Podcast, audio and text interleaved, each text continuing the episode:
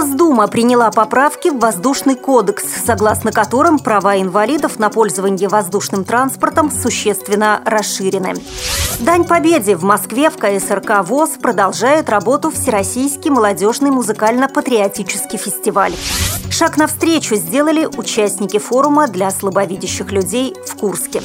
В украинском Бахчисарае культурные достопримечательности оснастят вывесками с информацией, нанесенной шрифтом Брайля. Далее об этом подробнее в студии Наталья Гамаюнова. Здравствуйте. Госдума Российской Федерации приняла в окончательном третьем чтении поправки в Воздушный кодекс, существенно расширяющие права инвалидов на пользование воздушным транспортом. Согласно законопроекту требуется, чтобы на каждом судне была узкая коляска, которая позволяет перемещаться до туалета. Авиационный персонал должен быть обучен, готов к приему маломобильных пассажиров.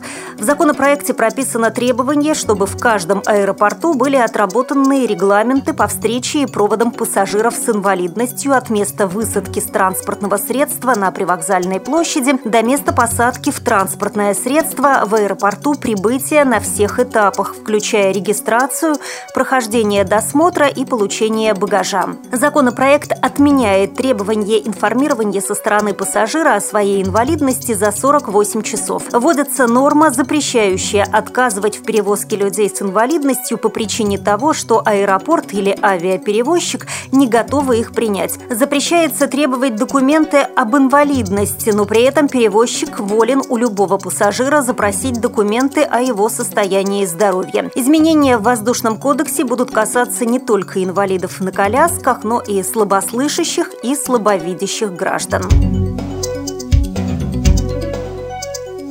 В Москве в культурно-спортивном реабилитационном комплексе ВОЗ продолжает работу Всероссийский молодежный музыкально-патриотический фестиваль «Дань Победе». Более 130 участников из 63 регионов страны приехали в столицу, чтобы воздать честь воинам-освободителям, проявить свои музыкальные и сценические таланты, а также ближе познакомиться с деятельностью Всероссийского общества слепых. Открывая фестиваль, президент ВОЗ Александр Неумывакин сказал. Прошло много десятилетий десятилетий уже, когда закончилась эта страшная война, которую вынесли на своих плечах наши отцы, матери, деды, братья и сестры. Я сегодня хочу и поприветствовать, и поздравить вас, дорогие участники нашего фестиваля. И мне, знаете, настолько тепло на душе, что эта инициатива исходила как раз от молодежи. И поэтому я сегодня от всей души поздравляю вас, дорогие что мы сейчас здесь сегодня в зале, что мы можем жить, дышать, мечтать, творить и побеждать. И мы в этом благодарны только тому поколению, которое выдержало и в Великой Отечественной войне, и в тех локальных войнах, где мы выходили, безусловно, победителями, закаляли и приумножали патриотизм нашей молодежи программе фестиваля учебные занятия, конкурсная программа, мастер-классы, дружеские вечера. Ну а в пятницу ожидается встреча участников с руководством ВОЗ и гала-концерт. Как уже сообщалось, Радио ВОЗ ведет трансляцию наиболее интересных мероприятий фестиваля.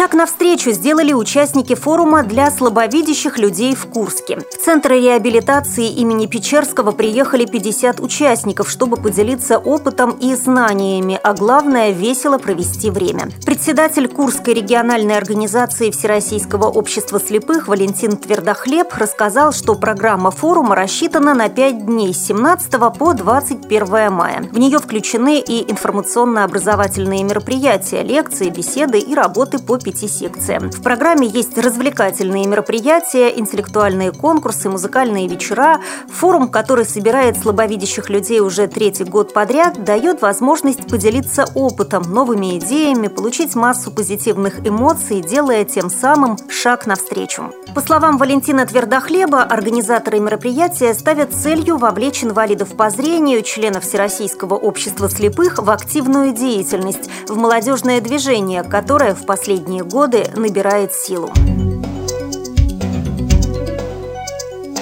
В украинском Бахчисарае собираются оснастить культурные достопримечательности вывесками с информацией, нанесенной шрифтом Брайля. Об этом сообщила пресс-служба городского совета. По словам главы Бахчисарая Константина Рубаненко, с целью облегчения передвижения людей с ограниченными физическими возможностями по объектам культурного наследия города вывески будут установлены у входа в Ханский дворец и Свято-Успенский монастырь. Сейчас решается вопрос о том, какая именно информация будет представлена на табличках. В частности, перечислены пешеходные дорожки и указано название объекта. Мэр города подчеркнул, что эта инициатива направлена не только на дополнительное привлечение туристов, но и в поддержку земляков. Финансирование проекта на себя возьмет муниципалитет.